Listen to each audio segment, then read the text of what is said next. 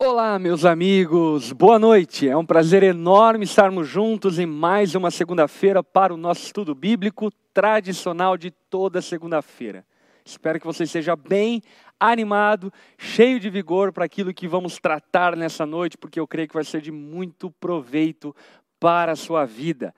Antes de mais nada, quero cumprimentar a todos aqueles que estão aqui conosco, especialmente aqueles que estão aqui pela primeira vez. Você que está aqui pela primeira vez, seja muito bem-vindo. Toda segunda-feira, 8 horas da noite, nós reservamos aí um tempo para juntos crescermos em Deus, estudando a Sua palavra. Quero encorajar você que está nos acompanhando agora a fazer algumas coisas. primeiro delas é, deixa um like nesse vídeo, Baixa aí, fecha o chat rapidinho, vá ali e coloque um like para que esse vídeo possa alcançar ainda mais pessoas. E também quero convidar você a dizer para nós de qual cidade você está nos acompanhando, de qual lugar do Brasil, do mundo que você está nos acompanhando, para que a gente possa fazer esse levantamento. Tá bom, gente? Vou apresentar aqui quem está comigo hoje, querido irmão aqui da nossa igreja, líder Renan Macieski. Seja muito bem-vindo, Renan.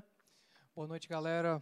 Tudo bem? Bora para o nosso estudo aí, que hoje vai ser muito massa. É isso daí. Enfim, vocês já devem conhecer o Renan, já esteve aqui em outro estudo, hoje está aqui junto conosco novamente e vamos tomar proveito de tudo aquilo que podemos oferecer a vocês nessa noite para poder edificar a igreja de Cristo. Gente, Antes de mergulharmos no texto bíblico, eu quero propor um momento de oração, um tempo de oração.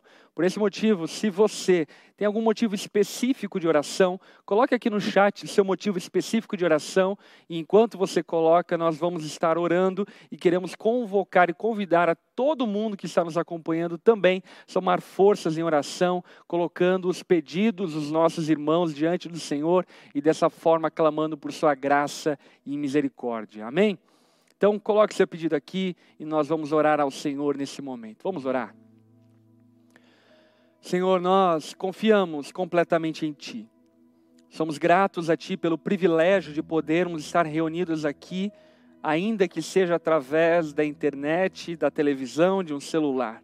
Obrigado por essa graça, obrigado porque nós não merecíamos, não merecíamos ouvir as verdades da Tua palavra, não merecíamos conhecer ao Senhor, mas a Sua graça tem nos alcançado, nos liberto de toda prisão intelectual e levado-nos ao conhecimento do Senhor.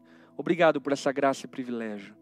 Queremos, ó Pai, colocar diante do Senhor as aflições, os pedidos, ó Pai, de cada um desses irmãos que estão nos acompanhando. Que a Sua graça possa estar, ó Pai, sobre aqueles que estão passando tempos de dificuldade em suas casas que a sua graça possa operar, ó Pai, sobre aqueles, ó Pai, que estão com problemas de saúde, problemas familiares, problemas financeiros. Clamamos ao Senhor a sua provisão sobre a vida desses irmãos, ó Pai, e se for do seu agrado e vontade, que o Senhor possa reverter esses quadros, para que dessa forma, ó Pai, nós possamos testemunhar e louvar ao Senhor pela manifestação da sua graça em nosso favor. Queremos, ó Pai, glorificar ao Senhor, queremos dar testemunho dos teus feitos em nossas vidas, ó Pai. Por isso, oramos e rogamos ao Senhor a sua consolação, o seu amor, a sua graça sobre a vida de cada um desses irmãos. Oramos, ó Pai, em especial por esse momento que estamos atravessando como nação, que o Senhor possa continuar guardando-nos, protegendo-nos e de uma forma sobrenatural e poderosa, Pai, intervir nesse quadro de pandemia que estamos vivendo. Que a vacinação possa de fato ser eficaz, alcançar o máximo de pessoas possível e dessa forma, ó Pai, imunizar o nosso país para que em breve saiamos, ó Pai, desse período de pandemia. Dá sabedoria aos nossos governantes, ó Pai. Ilumina o entendimento dos deputados, senadores, presidente, governadores. Que o Senhor possa iluminar, ó Pai, a mente e o coração de cada um desses homens e mulheres, para que eles possam dirigir a nossa nação de tal forma que o nosso povo sofra o menos possível. Clamamos a Ti, ó Pai, por aqueles que estão internados nesse momento em UTIs, internados, ó Pai, em centros de reabilitação, que o Senhor possa recuperá-los plenamente, Senhor, dando e concedendo a eles a graça da restauração da saúde. Oramos, ó Pai, pelos profissionais de saúde que estão meses a fio trabalhando com tanto afinco para cuidar dos enfermos. Que o Senhor possa capacitá-los, dar, ó Pai, a eles bom ânimo para combater essa doença. E que no nome santo de Jesus, ó Pai, o Senhor possa recompensá-los de maneira plena pelo serviço prestado. Nós, ó Pai, oramos por aqueles que perderam emprego durante esse tempo, que o Senhor possa prover, ó Pai, meios de sustento e provisão sobre a vida desses irmãos. Colocamos, ó Pai, diante do Senhor todas as nossas ansiedades e preocupações, sabendo que o Senhor tem cuidado e guardado as nossas vidas. Oramos dessa forma, nos colocamos diante do Senhor, em nome de Jesus. Amém e amém. Amém, gente. Meus irmãos, hoje nós vamos adentrar no capítulo 4 de Tiago.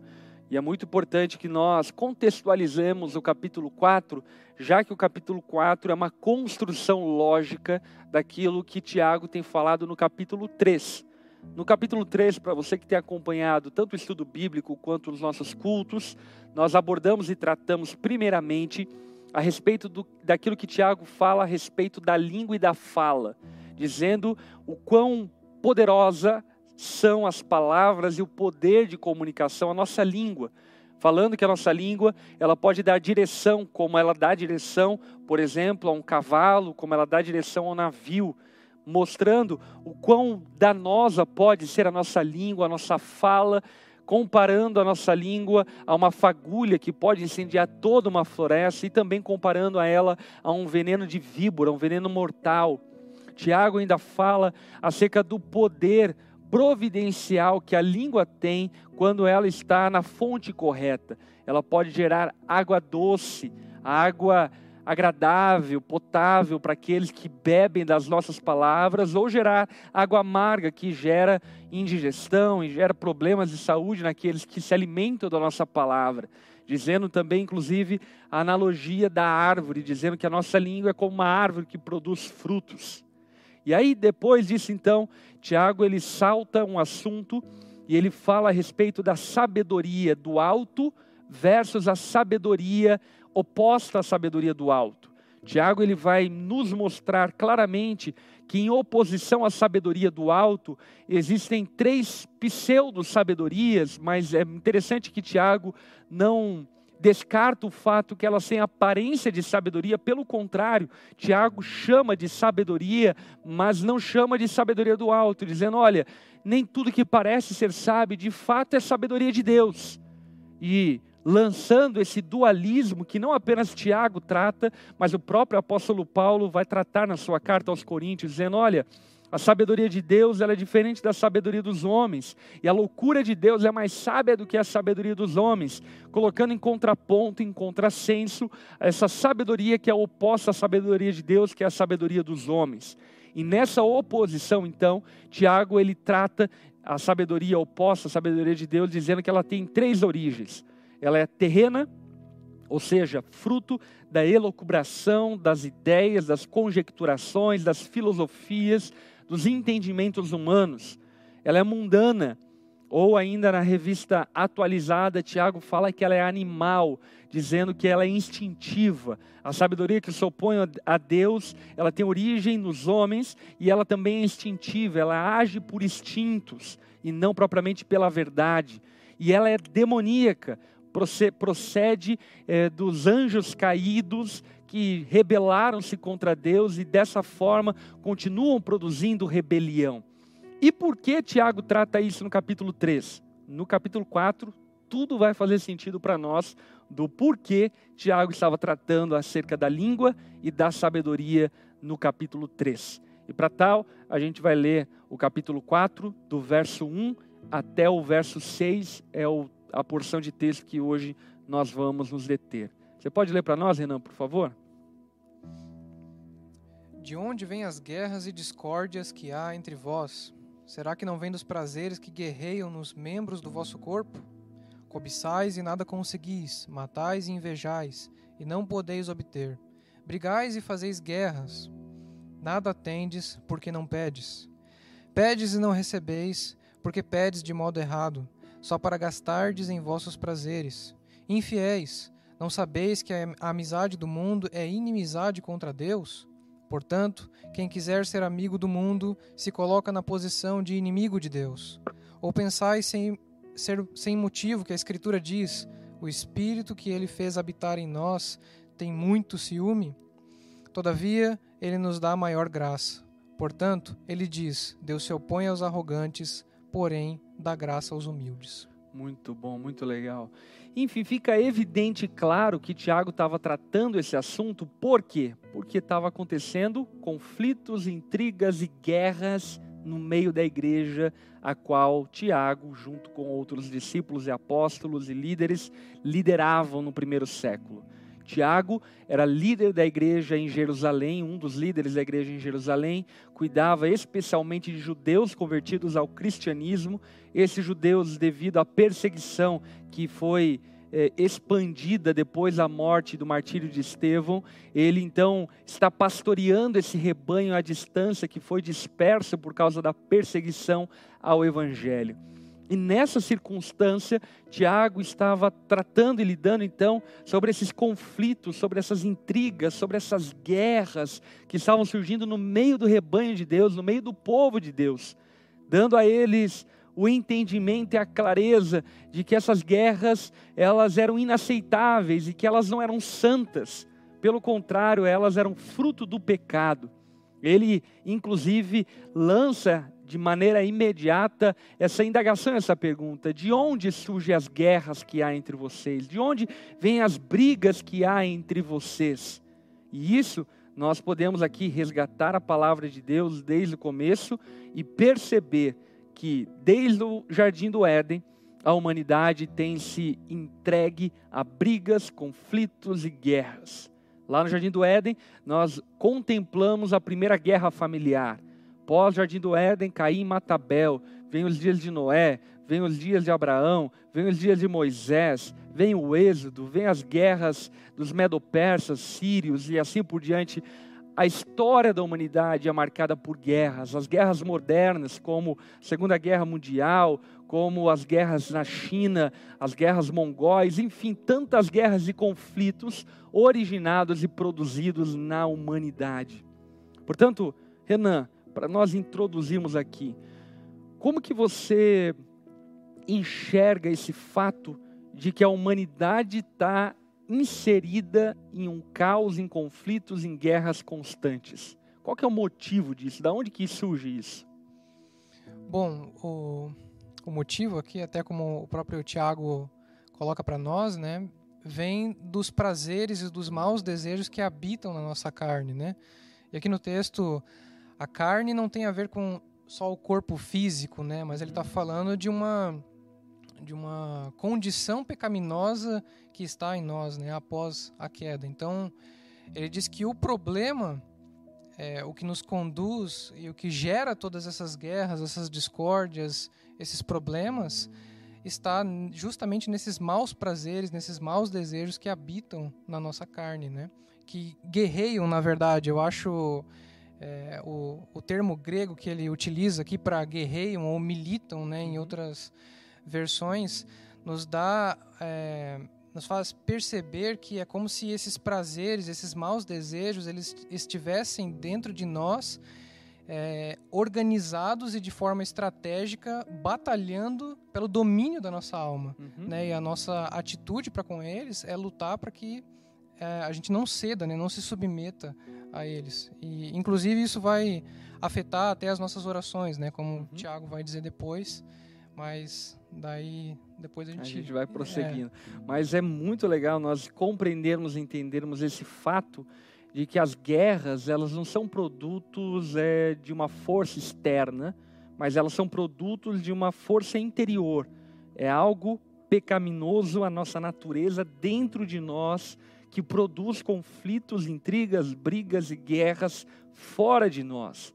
E de fato, se formos observar a história das guerras, as guerras no mundo, daqui a pouco a gente vai entrar na igreja, mas as guerras no mundo, as guerras mundiais, enfim, todas elas têm origem em desentendimentos, em convicções, em ideologias, em filosofias, em pensamentos que acabam produzindo e gerando conflitos, e esses conflitos, por vezes, acabam em muito sangue derramado.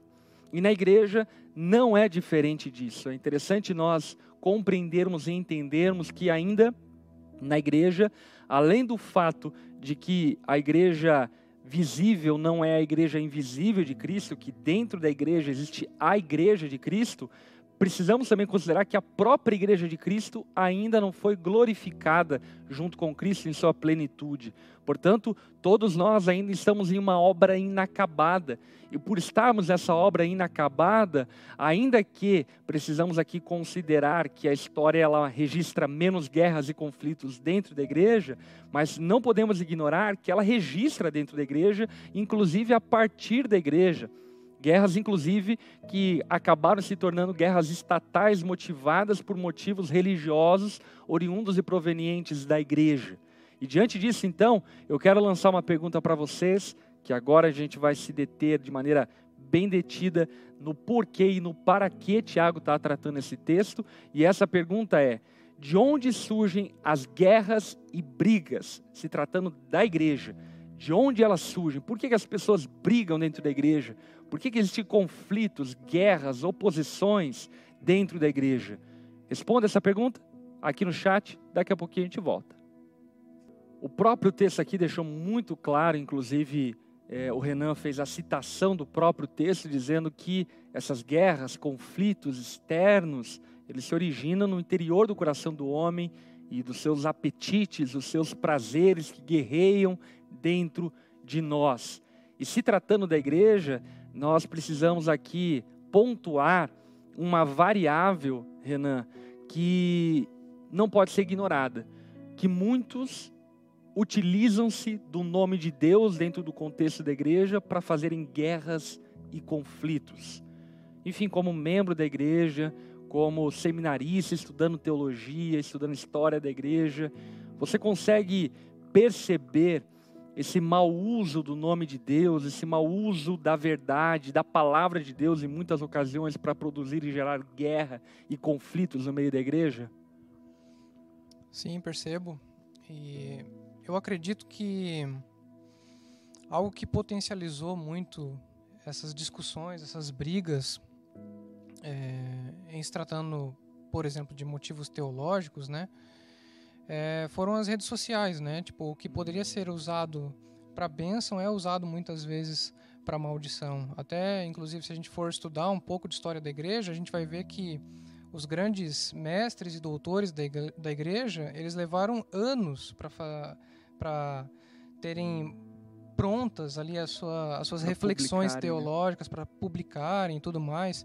É, um debate, por exemplo, né, ele era uma coisa muito mais muito mais formal, é, havia uma reunião, é, né, e, e, não era um não era um contexto de briga, uhum. né, é, era um contexto muito mais muito mais pacífico e de argumento mesmo, né? Uhum. Então eu acredito que em primeiro lugar as pessoas têm que se desvencilhar dessa aparência de sabedoria, dessa aparência de conhecimento. É, e que inclusive pega carona no que Tiago está falando, né? Exatamente. Porque ele encerra o capítulo 3 falando isso, né? Sobre essa aparência de sabedoria que se utiliza de meios e de caminhos equivocados para defender coisas que, por fim, na verdade, são só apetites e prazeres, né? Exatamente. E muitas vezes a gente acaba descredibilizando a mensagem por causa do nosso exemplo, né? Uhum. Por causa da nossa atitude, por causa do nosso caráter. Então, é, eu acredito que quando nós recebemos intelectualmente um corpo de doutrina, o cuidado que a gente tem que ter é o de que os nossos órgãos da, de fé, os nossos órgãos espirituais acompanhem esse corpo de doutrina, né? Porque por vezes a gente se veste de uma roupagem doutrinária, só que é tipo a criança que veste a, as roupas do pai, né? Que a, a, a, embora a camisa seja de manga curta, fica uhum. para fora da mão, né? Sim. Então eu acredito que é, olhando para as coisas com mais humildade, né, com mais maturidade, com mais paciência e entendendo também que é Jesus quem edifica a sua igreja, né? É. E, essas guerras e conflitos, um dos motivos pelo qual você pontuou são esses conflitos doutrinários que, de alguma forma, é, visita a história da igreja desde a igreja primitiva até aqui. Os concílios são nada mais do que debates públicos acerca de oposições e posições doutrinárias. A dieta de Worms, de Lutero, é, os debates é, da, da, da de, de de arminianos em relação ao calvinismo e assim por diante, são debates formais acerca de doutrinas. Porém, é, esses ainda, eu diria que são assuntos nobres, né? E parece que Tiago ele estava lidando meio que com um barraco dentro da igreja, né? Não era apenas assuntos nobres, doutrinários que vamos debater, discutir com, com, com zelo, com excelência e assim por diante, mas por vezes, inclusive, é, revanchismos, vinganças, é, maus comportamentos, é, invejas. Né? A gente vê a igreja de Corinto, por exemplo, era uma igreja marcada por imoralidades, e essas imoralidades, sem sombra de dúvida, acabavam se desdobrando em brigas e conflitos. Paulo, orientando a Timóteo, fala sobre aqueles que se infiltravam na casa de mulheres vulneráveis, falando acerca do abuso de mulheres vulneráveis, enfim. Portanto, existe um contexto que vai para além é, do, do contexto apenas doutrinário e teológico. Bom seria se as brigas e conflitos fossem nessa aba e obviamente feita de maneira decente, né? Mas dentro da realidade da igreja, a gente lida e trata com conflitos e guerras que vão para muito além disso. Casamento, família, opiniões, gosto, não gosto dessa música, enfim, as coisas mais banais até as mais rebuscadas. E o que você diria é, acerca dessa, desse ímpeto que nós temos de fazer guerra? Como, como biblicamente, como membro de igreja, enfim, como que você administra essas coisas dentro do teu coração? Bom, eu meditando até no texto que a gente está estudando hoje aqui, né? Eu eu vejo ali que Tiago ele descreve dois caminhos, né? Um caminho é, porque nós vamos ter desejos, nós vamos ter é, é, a busca pelo prazer faz parte de nós, né? E nem todos esses prazeres, nem todos esses desejos são pecaminosos, né? Mas claro que aqui especificamente ele está tratando dos pecaminosos, né? É, e ele diz que essa fonte é o que gera né, esse, esse, essas guerras, essas brigas, essas discussões.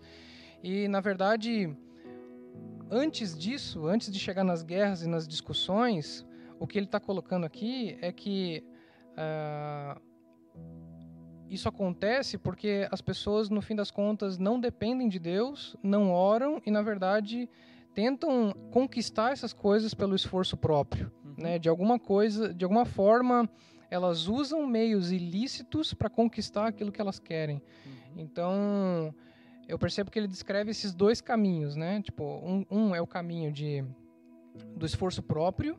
De tentar saciar os seus prazeres, de tentar saciar os seus desejos, e o outro caminho é o caminho da oração, né? Muito bom. Que dentro desse caminho da oração ainda a gente tem dois desdobramentos, né? Uhum. Que é, é, por um lado, as orações daquele que se humilha diante de Deus, uhum. né, para ter as suas, os seus desejos amoldados e corrigidos uhum. é, pela, pela vontade de Deus, e, e o caminho daquele que, é, porque ele perdeu na guerra para os seus desejos, uhum. ele acaba tentando fazer Deus também refém desses desejos. Uhum né, buscando que Deus responda às suas orações, é, independente se aquilo está de acordo com a vontade de Deus, se está de acordo com a palavra de Deus. Então, é, eu acredito que é muito uma. É o famoso eu decreto. É, eu decreto. e acho que é muito legal você entrar nessa, nesse veio, porque isso vai nos levar à segunda pergunta que eu quero lançar para vocês. No versículo 4 do capítulo 4, Tiago usa uma palavra muito forte. Ele diz o seguinte adúlteros não percebem que a amizade com o mundo os torna inimigos de Deus? Falando exatamente sobre essa coisa do relacionamento com Deus que, na verdade, acaba produzindo e gerando as guerras. Portanto, Tiago está dizendo que eles são adúlteros. E essa é a pergunta que eu quero lançar para vocês em casa. A pergunta é: por que e a quem Tiago estava chamando de adúlteros? Responda a pergunta, daqui a pouquinho a gente volta.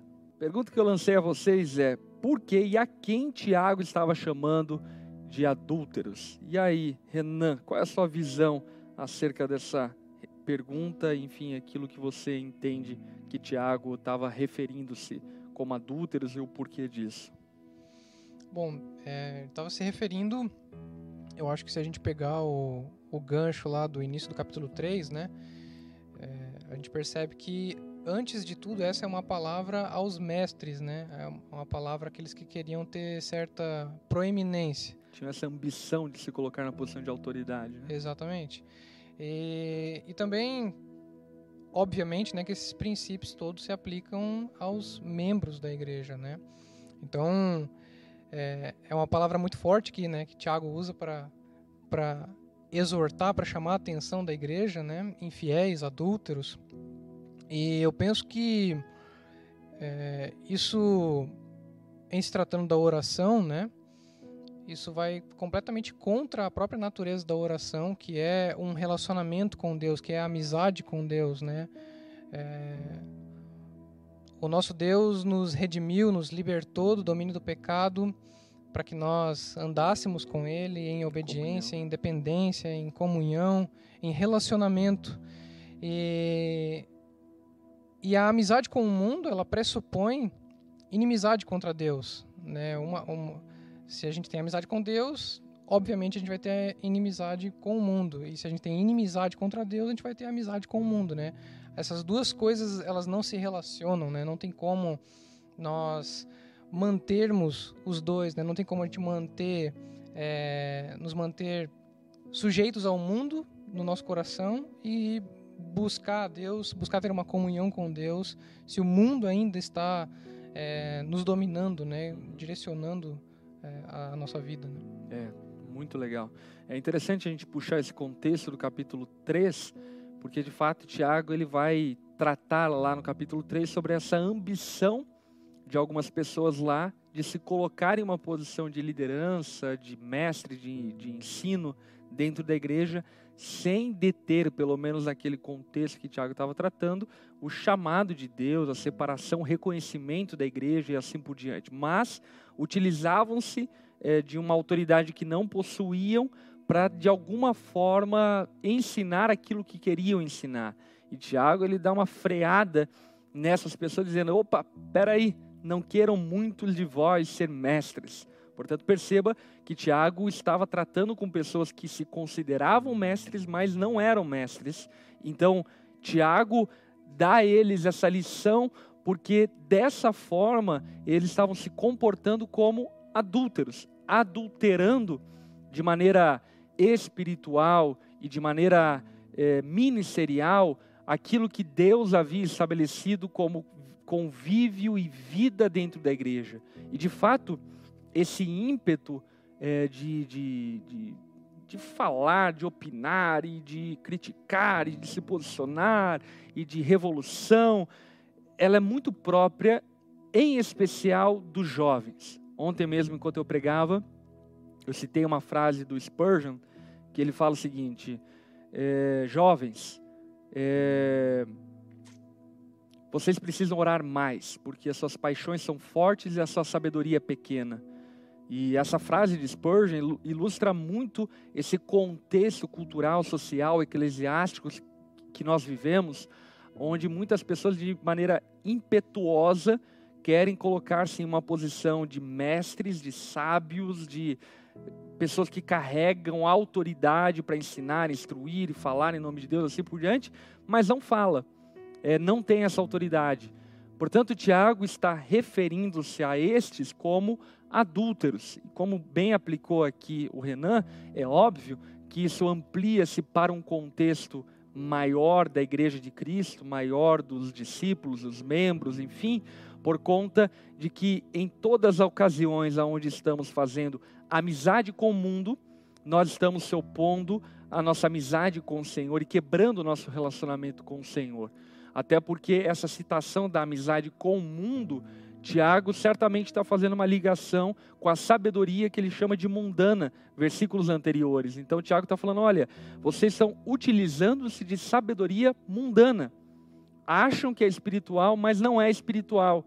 E o, a mostra, a realidade, o, o diagnóstico de que não é espiritual é comprovado pelo fato de que aquilo que vocês estão fazendo só está gerando divisão, guerras, brigas, intrigas, não está produzindo edificação, não está produzindo unidade, não está aproximando a igreja de Cristo do conhecimento do Evangelho, mas está dispersando, está afastando, está segregando a igreja de Cristo. Portanto, Tiago, ele utiliza-se dessa palavra dura para exortar a igreja, porque de fato a igreja, talvez representada por alguns homens ali mal intencionados, estavam, ou talvez nem mal intencionados, talvez até bem intencionados, não dá para saber, né? É, estavam utilizando-se de uma, de uma, de uma postura, de uma posição que não lhes pertencia e o fim, aquilo que eles estavam produzindo e gerando no meio da igreja, eram guerras e conflitos.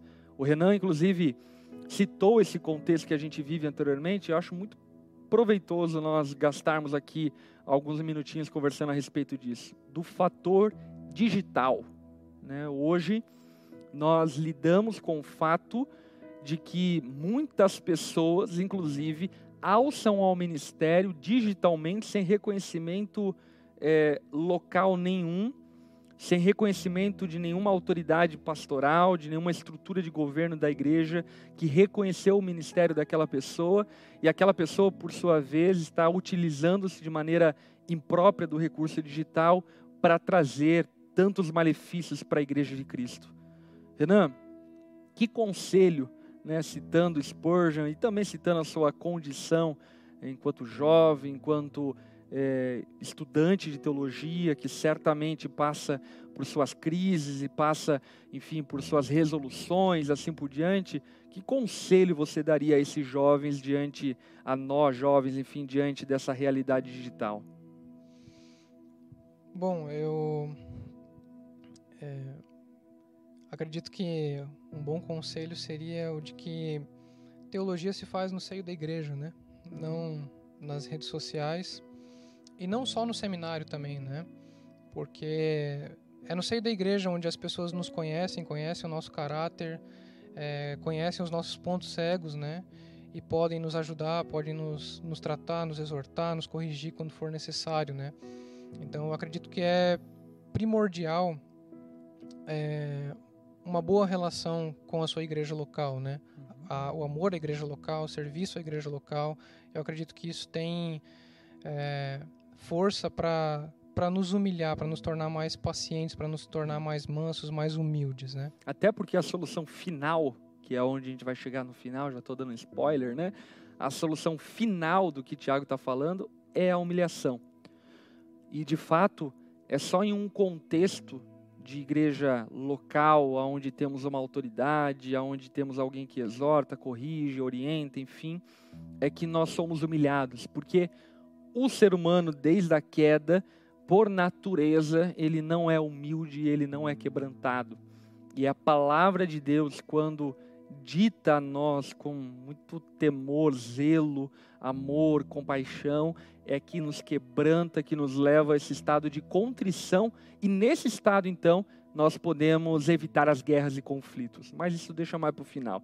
Enquanto isso, a gente vai ficar com essa pergunta terceira aqui: como evitamos as guerras? Pincelamos um pouco sobre isso, mas agora vamos nos aprofundar nessa, nessa forma que temos a parte do Senhor para evitarmos guerras e conflitos e brigas. E é interessante você entender que o texto está falando sobre guerras e conflitos e brigas na igreja, mas obviamente que é aplicável para o contexto familiar, para o contexto extra-eclesiástico, porque são os mesmos princípios norteadores, ok? Então, como evitamos as guerras? Responde aí, daqui a pouquinho a gente volta. Tinha um slogan da década de 70 que dizia assim: não faça guerras, faça amor. Né? No war, é, make love. E esse slogan biblicamente ele não está certo, né? Mas biblicamente a gente poderia usar esse mesmo slogan trocando um pouco as palavras. Não faça guerra, ore. Tiago ele está colocando do outro lado da guerra a oração. A oração como ferramenta espiritual para aplacar os nossos ímpetos e prazeres desenfreados e dessa forma evitar guerras. A igreja evita guerras quando ora. Nós, enquanto discípulos, evitamos guerra enquanto nós oramos. E aí, Renan, o que você pensa sobre isso? Isso é. Eu acredito que uh, todas as vezes que alguém me procurou é, para falar de alguma pessoa, para é, falar a respeito de um conflito ou algo assim, eu sempre questionei é, se aquela pessoa havia orado né, uhum. pela outra. Porque eu acredito que a melhor maneira de, de terminar com esse conflito, né, de nós é, sermos humildes e muitas vezes pedir, pedirmos perdão, né, até mesmo num contexto em que a gente é a parte ofendida, digamos assim, é, eu acredito que o caminho para isso é a oração. A oração nos, nos humilha, né? Ela nos. Eu, eu, pelo menos, não consigo orar por alguém que eu tenho algo contra e, e não e não me sentir envergonhado diante de Deus e não lançar fora todo o senso de justiça própria ou de vingança, né? Entregar isso na, nas mãos de Deus, de fato, né? É. E, é, e é curioso nós é, percebermos que Deus ele está nos direcionando através de Tiago, não a obras, a ativismo, é, faça isso, faça aquilo, enfim, mas apenas ore. Ore no sentido de que ao orar, o teu coração ele é tratado pelo Senhor, como o Renan falou, e de uma forma poderosa e sobrenatural, as guerras são é, aplacadas através da oração. São aplacadas por causa de alguns motivos, né? Porque por vezes as guerras elas são produzidas por motivos até inclusive santos e lícitos mas que não vem acompanhado de oração. E aí Tiago diz: olha, vocês não recebem porque não oram. E aí estão fazendo guerra. Vocês estão querendo coisas, vocês estão desejando coisas, e talvez aqui, primeiramente, ele coloca no grupo das coisas lícitas e santas. Vocês estão desejando coisas até santas e lícitas, enfim, mas ao invés de orar, vocês estão usando a força do próprio braço, a força da língua, e estão chicoteando todo mundo com a sua língua, estão causando confusão, intriga e guerra, e por fim vocês não vão receber essas coisas nem pela veia e pela via da guerra e nem pela via da oração, porque vocês estão, estão deixando de orar e pedir ao Deus que pode conceder a nós a graça de termos a resposta dessa oração. Porém, ainda quando pedem, aí Tiago é um pouco mais grave, né? Porque ele fala: olha, vocês não estão orando, gente. Por isso vocês estão fazendo guerra aí. E quando oram, lá de vez em quando, quando oram, vocês oram pelos motivos errados. Oram para gastarem com seus próprios prazeres. Oram com motivações equivocadas.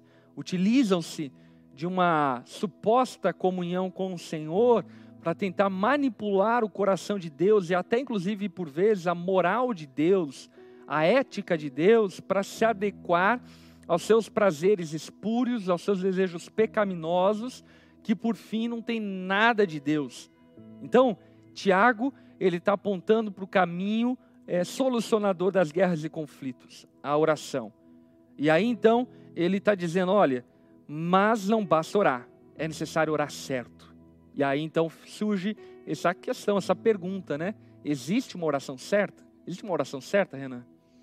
Bom, eu penso que até algumas vezes a gente ouve, né? Ah, você tem que orar aquilo que está no seu coração, você tem que falar aquilo que está no seu coração, mas é, considerando isso a rigor, a linguagem do nosso coração é confusa, o nosso coração é enganoso e muitas vezes a gente não percebe que é, o que a gente está colocando diante de Deus é um punhado de ídolos, né? Uhum. São orações idólatras, justamente porque a gente não examina as nossas orações ao direcioná-las, ao levá-las a Deus, né? Então, eu, eu penso que se a gente for orar só baseado na, naquilo que está no nosso coração, é, é muito provável que, pegando, por exemplo, a oração do Pai Nosso, a gente exclua quase, quase que todos os artigos e fique só com dá-nos o pão de, de nosso de cada dia. É. E livra-nos do mal também, né? Porque ninguém quer, ninguém quer sofrer. Quer né? é.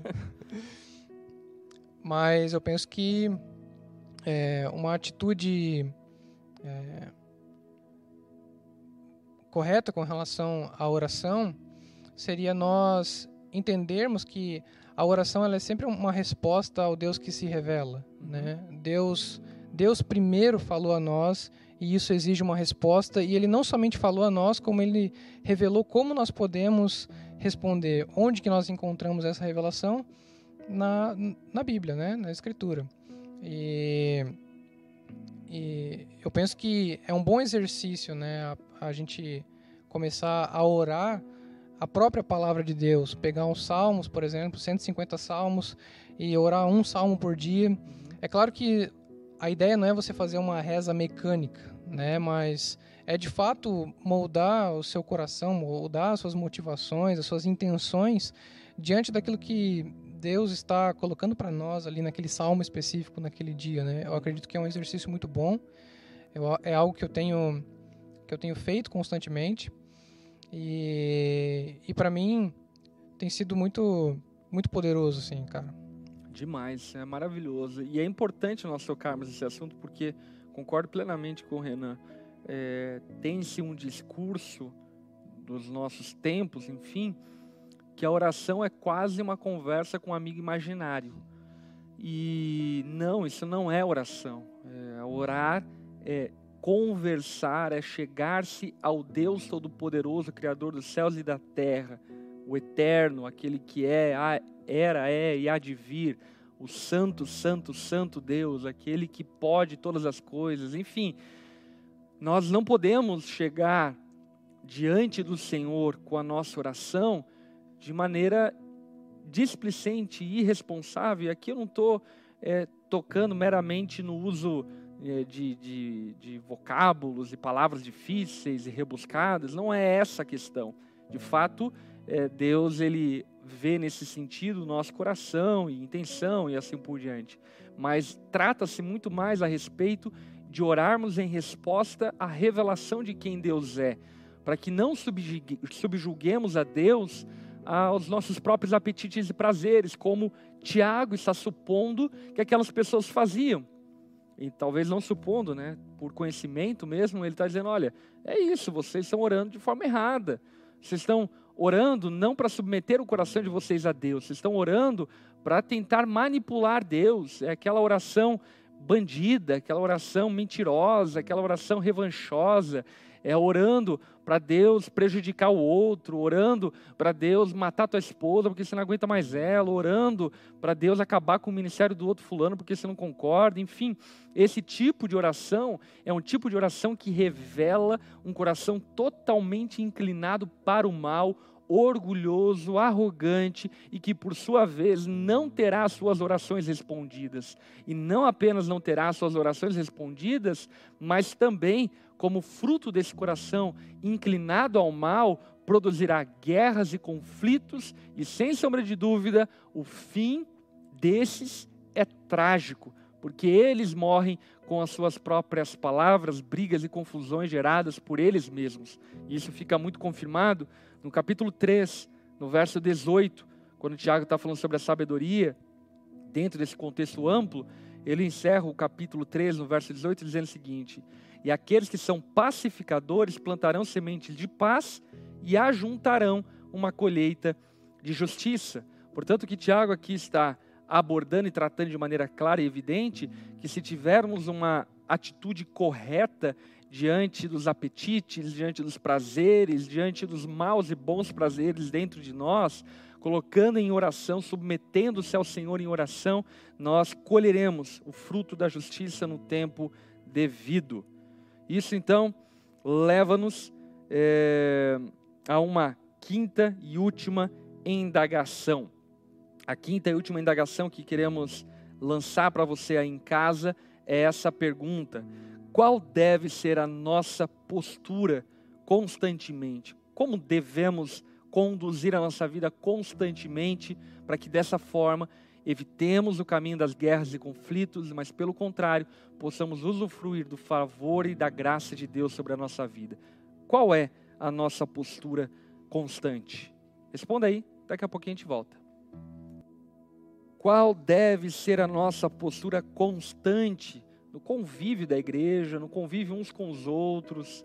Porque o que precisamos compreender é que a igreja, ela ainda que obviamente nos ajude a vencer alguns pecados, alguns ídolos, enfim, mas a natureza pecaminosa nossa está aí, vivão e vivendo.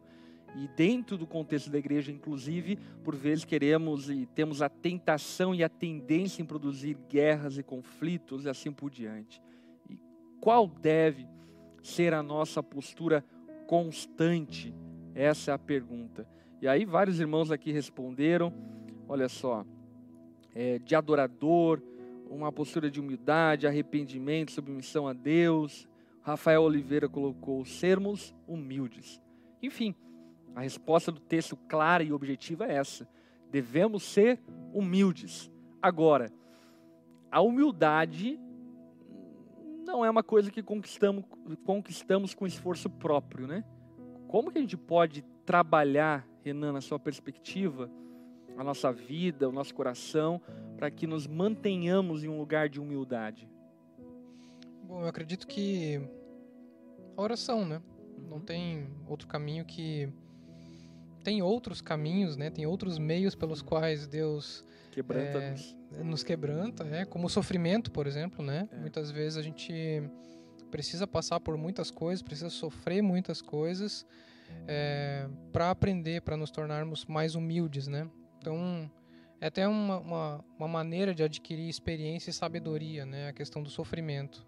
A outra seria pela, pelo conhecimento, né? Uhum. Mas eu acredito que é a oração, né? A dependência de Deus, é se humilhar debaixo da mão de Deus, sujeitar a Deus, é reconhecer que de fato Ele é soberano sobre a igreja, Ele é soberano sobre a família, sobre os ambientes onde nós estamos, né? É, ele tem direcionado o curso das coisas. Eu acredito que até essa, essa postura arrogante, essa tentativa de, de querer mudar as coisas no esforço próprio, é uma falta de reconhecimento é, da providência de Deus, de Deus agindo no seu tempo, né, é. e não no nosso tempo. Uma precipitação, né, que por fim demonstra um ímpeto arrogante que é oriundo de um espírito independente que na verdade tem sua origem no orgulho e na idolatria, na vanglória, né? É, essa postura de não conseguir é, submeter-se a um Deus que tem o tempo dele, que age com as formas dele e não das nossas formas, né? Portanto, procurar qualquer meio ilícito para tentar de alguma forma obter aquilo que se deseja é fazer guerra, é fazer intriga, é brigar.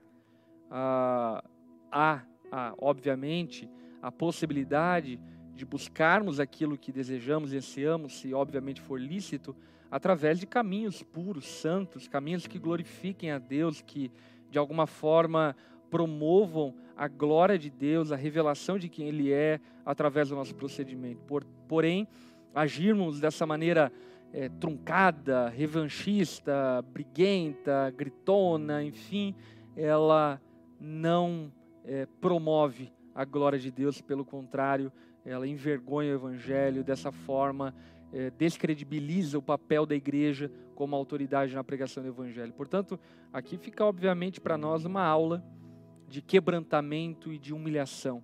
É, o Rodolfo Abrantes, meu amigo, ele, ele fala algo que eu gravei na minha mente e coração e eu concordo muito com ele, dizendo que não existem crentes humildes, existem crentes humilhados. E, de fato, a humildade ela não é uma virtude que nós conquistamos, ela é uma virtude que nós recebemos por meio da humilhação. Como o Renan mencionou anteriormente, né?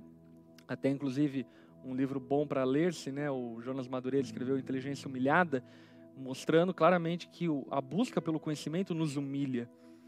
O sofrimento nos humilha, é, a oração nos humilha, e o que eu e você precisamos buscar para vivermos em humildade dessa forma, evitarmos guerras e conflitos, é ferramentas dadas pelo Senhor para que nos humilhemos. Então, de fato e verdade, se gastássemos mais tempo orando, orando de verdade, sabe? Não é orando para mostrar para os outros, orando como a Bíblia ensina a orar. Vá para o teu quarto, tranca a porta, ora ao Senhor que está em secreto. Se gastássemos mais tempo orando, de fato, sem sombra de dúvida, teríamos muito menos guerras dentro da igreja. Você concorda com isso, Renan? Concordo totalmente. E, isso acho que vai de, de contra a toda uma cultura dos nossos dias, inclusive que de alguma forma ganhou espaço dentro da igreja. Uma cultura imediatista, uma cultura drive-thru, uma cultura uh, instantânea, uma cultura que não gasta tempo nessas práticas de devoção e de piedade que, por fim, é, produzem frutos que jamais um ativismo digital, um ativismo, até mesmo dentro da igreja, um proselitismo, enfim, é capaz de produzir. A oração é poderosa nos seus efeitos e é, usaria aqui mais uma vez o conselho de Spurgeon, né? Devemos orar mais porque nossas paixões são fortes e a nossa sabedoria é pequena. Amém? Amém. Algum conselho para encerrar, Renan? Bom, é, se tratando do conhecimento, até eu estava pensando aqui é, que um pouco de conhecimento talvez nos torne orgulhosos, né? Mas um pouquinho mais nos liberta. é verdade, concordo plenamente. E a dica que eu dou a você, ore, procure uma vida de devoção. Aliás, se você é da Onda Dura Joinville, fica aqui o convite para orarmos juntos toda segunda-feira, 19 horas até as 20 horas, nós temos aí uma hora de oração para exercitarmos a oração dentro da igreja e orarmos pelas situações mais diversas da igreja, tá bom? Mas é isso, gente. Nós devemos nos libertar desse ativismo, esse ativismo louco de buscar os nossos desejos e prazeres, geram guerras, conflitos, intrigas, é, cerceiam potenciais, causam homicídio. Eu venho de família pastoral, cresci dentro da igreja, é, 32 anos vivendo dentro da igreja. Meu pai foi presidente de presbitério durante muitos anos, presidente de região, presidente de igreja, e eu vi a quantidade de pastores, líderes dentro da igreja, assassinatos moralmente, emocionalmente, por conta de guerras e conflitos produzidos por maus desejos desenfreados no coração de membros, pastores e líderes que, por sua vez, não tiveram a graça do Senhor de estarem quebrantados e dessa forma não produzirem tantas guerras e conflitos. Então, que no nome de Jesus nós possamos buscar viver essa vida humilhada, humilde diante do Senhor, para que sejamos pacificadores e promotores da paz no ambiente onde estivermos, em especial dentro do contexto da igreja que a paz do Senhor possa repousar sobre as nossas igrejas através da nossa vida e da nossa conduta. Amém? Que Deus abençoe a sua vida. Foi bom demais estarmos juntos. Segunda-feira que vem, estamos aqui novamente às 8 horas da noite. Quero lembrar que a pregação sobre esse texto que nós estudamos hoje, segunda-feira, sai amanhã, é, quer dizer, sai terça-feira que vem no nosso YouTube terça-feira, 8 horas da noite, você vai poder conferir essa pregação também. Tá bom, gente? Deus abençoe. Até semana que vem. Valeu, Renan. Muito obrigado, mano. Valeu, pastor. Nós. Tamo junto. Tchau, tchau, gente. Fica com Deus.